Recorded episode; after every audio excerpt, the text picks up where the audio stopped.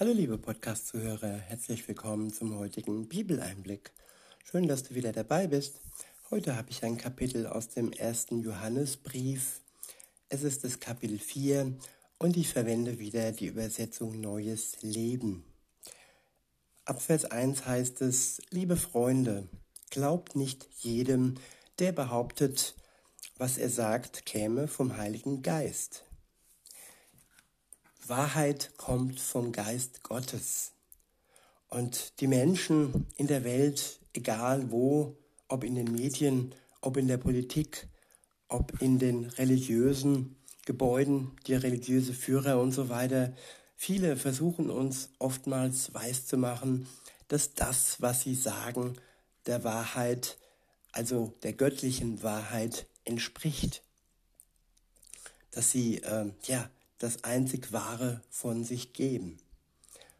Weiter heißt es, ihr müsst die Menschen prüfen, um festzustellen, ob der Geist, durch den sie reden, wirklich der Geist Gottes ist. Denn es gibt zahllose falsche Propheten in der Welt. Es gibt falsche Propheten, es gibt falsche Politiker, es gibt falsche Ärzte, Mediziner und so weiter und so fort.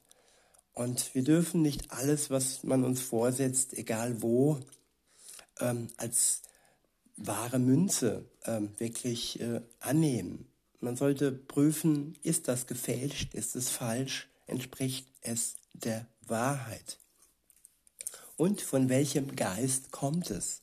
Es gibt verschiedene Geister. Es gibt zum einen den Geist Gottes, der wirklich die Wahrheit ausspricht. Dann gibt es Lügengeister, Geist des Teufels, ja, das Böse. Und man sollte immer äh, versuchen herauszufinden, woher kommt diese Information, die ich gerade bekomme. Weiter heißt es ab Vers 2, und so erkennt ihr den Geist Gottes. Und so erkennt ihr den Geist Gottes. Jeder, der bekennt, dass Jesus Christus wirklich als Mensch auf die Erde gekommen ist, hat den Geist Gottes. Wer Jesus Christus ablehnt, wer ihn nur als Prophet darstellt, wie es die Moslems zum Beispiel tun, und wer ihm die Gottessohnschaft abspricht und wer ihm ja sogar abspricht, dass er hier auf der Erde gelebt hat, dass er hier auf die Erde gekommen ist, ja, der bezeugt damit, dass er lügt und dass das, was er spricht, nicht vom Geist Gottes stammt. In Vers 3 heißt es, wer Jesus so nicht bekennt, gehört nicht zu Gott. In, in einem solchen Menschen ist der Geist des Antichristens. Ihr habt ja gehört, dass dieser Geist in die Welt gekommen, in die Welt kommen wird und er ist tatsächlich schon da. Ihr aber gehört zu Gott, meine Kinder. Ihr habt euren Kampf gegen diese falschen Propheten bereits gewonnen, weil der Geist, der in euch lebt, größer ist als der Geist, der die Welt regiert. Ja, es geht immer darum, dass wir den Sieg bereits errungen haben, dass wir nicht erst am Ende der Welt äh, siegen werden. Klar, dann wird es sichtbar, dann wird es offenbar. Aber durch das wir die an Jesus Christus glauben, den Geist Gottes haben, so haben wir auch schon den Pfand des Sieges. Wir haben ein deutliches Zeichen wenn auch oft nur für uns selbst und später erst dann erkennbar, wenn Jesus wiederkommt, ähm, als Bestätigung dessen, dass wir Kinder Gottes sind. Und dieser Geist vereint jeden Christen. Es ist der gleiche Geist, den auch ähm, äh, Jesus hatte, der Geist, der ihn aus den, aus den Toten herausgeholt hat, der ihm wieder ja, auferstehen ließ. Und auch dieser Geist, der gleiche, selbe Geist, muss man sagen, ja, er wird uns aus dem Tod herausholen und ins ewige Leben hinüber befördern. In Vers 5 heißt es, solche Menschen gehören zu dieser Welt. Deshalb reden sie vom Standpunkt der Welt. Vom Standpunkt der Welt aus und die Welt hört auf sie. Ja, welchen Standpunkt habe ich? Standpunkt heißt noch lange nicht, dass ich der Wahrheit nachfolge. Es geht einfach um eine Meinung. Ob diese Meinung, ob dieser Standpunkt jetzt richtig oder falsch ist, ja, vielen, viele interessiert das überhaupt nicht. Sie fühlen, fühlen sich einfach dazu gehörig, ja, der Welt dazu gehörig. Insofern interessiert sie nicht, ähm, ja, die Wahrheit und das, was vom Geist Gottes kommt. Weiter heißt es, wir dagegen gehören zu Gott. Wer Gott kennt, hört auf uns. Und wer nicht zu Gott gehört, der hört nicht auf uns. Daran erkennen wir, ob jemand den Geist der Wahrheit oder den Geist des Irrtums hat. Ja, all die Menschen, die sich nicht an den Geist der Wahrheit halten, sie irren, sie laufen in die Irre, sie haben sich verlaufen, sie denken zwar, zwar, sie wären auf dem richtigen Weg, weil er doch so breit ist, so überschaubar ist, aber trotzdem führt dieser breite Weg ins Verderben. Der nächste Abschnitt ist überschrieben mit einander lieben. In Vers 7 heißt es, liebe Freunde, lasst uns einander lieben, denn die Liebe kommt von Gott. Wer liebt, ist von Gott, geboren und kennt Gott. Ich wiederhole, Lasst uns einander lieben, denn die Liebe kommt von Gott.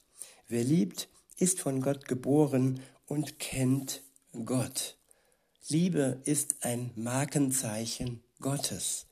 Wer in der, Liebe, wer in der Liebe lebt, der zeigt damit nach außen hin, dass er mit Gott verbunden ist. All die, die äh, ja, der Ehelehre hinterherlaufen, die lieben nicht, die sind ihrem Egoismus verfallen. Sie denken, wenn sie an sich selbst denken und andere darunter leiden, nein, das ist keine Liebe. Ja, sie denken, dass das ja das Richtige wäre.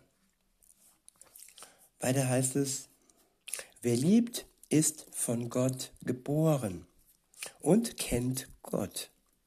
Wer aber nicht liebt, kennt Gott nicht, denn Gott ist Liebe. Ja, Gott kann man mit einem einzigen Wort beschreiben und dieses Wort heißt Liebe. In Vers 9 heißt es, Gottes Liebe zu uns zeigt sich darin, dass er seinen einzigen Sohn in die Welt sandte, damit wir durch ihn das ewige Leben haben. Ich wiederhole es immer wieder gerne, ja, damit wir es haben und nicht erst bekommen, wenn Jesus wiederkommt. Wir haben das ewige Leben, wenn wir in der Liebe Gottes stehen, wenn wir ihm vertrauen, wenn er uns erlöst hat, wir unsere Schuld anerkannt, anerkannt haben und es uns leid tat. Und wenn wir dann befreit und erlöst in der Liebe Gottes stehen, dann haben wir das ewige Leben. In Vers 10 heißt es, und das ist die wahre Liebe. Nicht wir haben Gott geliebt, sondern er hat uns zuerst geliebt und hat seinen Sohn gesandt, damit er uns von unserer Schuld befreit. Ja, Gott hat uns zuerst geliebt. Wir hätten niemals mit unserer Liebe Gott überzeugen können.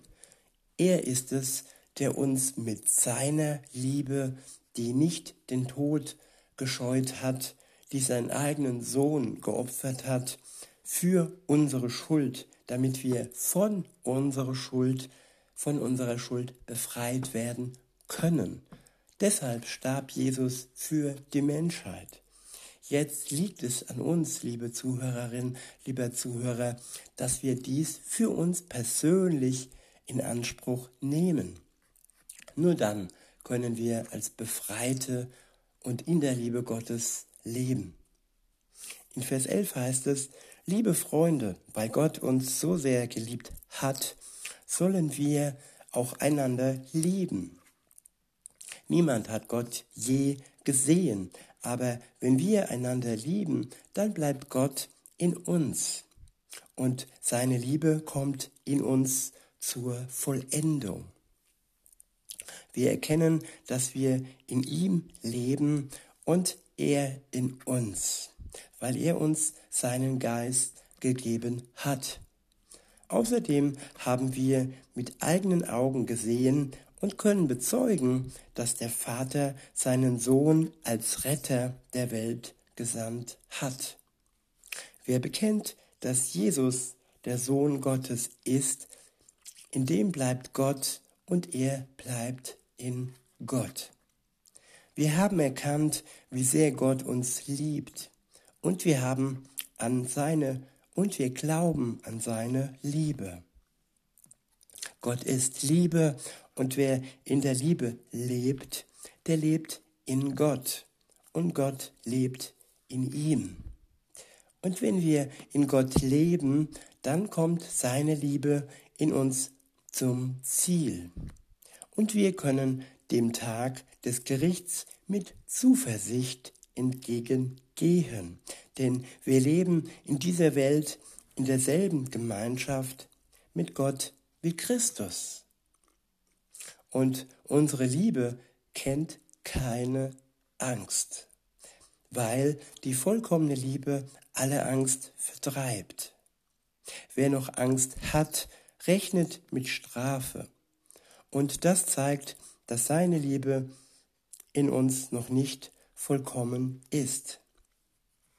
Ja, Gott ist ein Gott, vor dem man Angst haben kann, vor dem man zittern kann. Er ist heilig, er ist eifersüchtig, er ist gerecht und er ja kann die Sünde nicht tolerieren. Und natürlich kann man davor Angst haben, aber die Liebe vertreibt alle Angst. Nein, nicht unsere Liebe, sondern Gottes Liebe vertreibt die Angst in uns, die aufkommen könnte, weil wir vor der Heiligkeit Gottes ja Angst haben. Aber wenn Gott uns erlöst durch Jesus Christus, dann wird die Angst vertrieben. Dann gibt es keinen Grund mehr zur Angst. Dann ist die Angst ja praktisch ja verflogen, weil wir erlöst sind und weil die Schuld nicht mehr zwischen uns und Gott steht.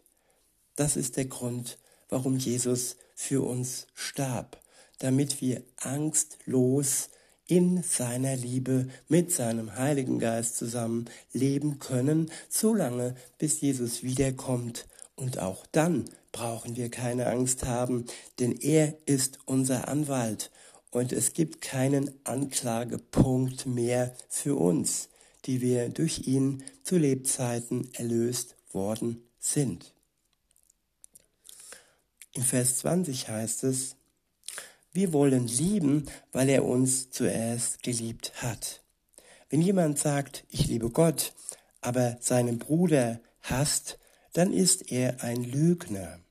Denn wer die Menschen nicht liebt, die er doch sieht, wie kann er da Gott lieben, den er nie gesehen hat? Gott selbst hat uns geboten, nicht nur ihn, sondern auch unsere Nächsten zu lieben. An der Liebe, die wir von Gott bekommen haben, die er in uns durch seinen Geist ausgießt, sind Christen erkennbar. Ja, die Liebe ist das Erkennungszeichen eines jeden Christen. Der nächste Abschnitt ist überschrieben mit Glaube an den Sohn Gottes. Beziehungsweise das ist das nächste Kapitel. Und das könnt ihr gerne für euch weiterlesen. Ich bin somit ja bei diesem Tage äh, Bibeleinblick heute am Ende angelangt und wünsche euch noch einen schönen Tag und sage bis denne.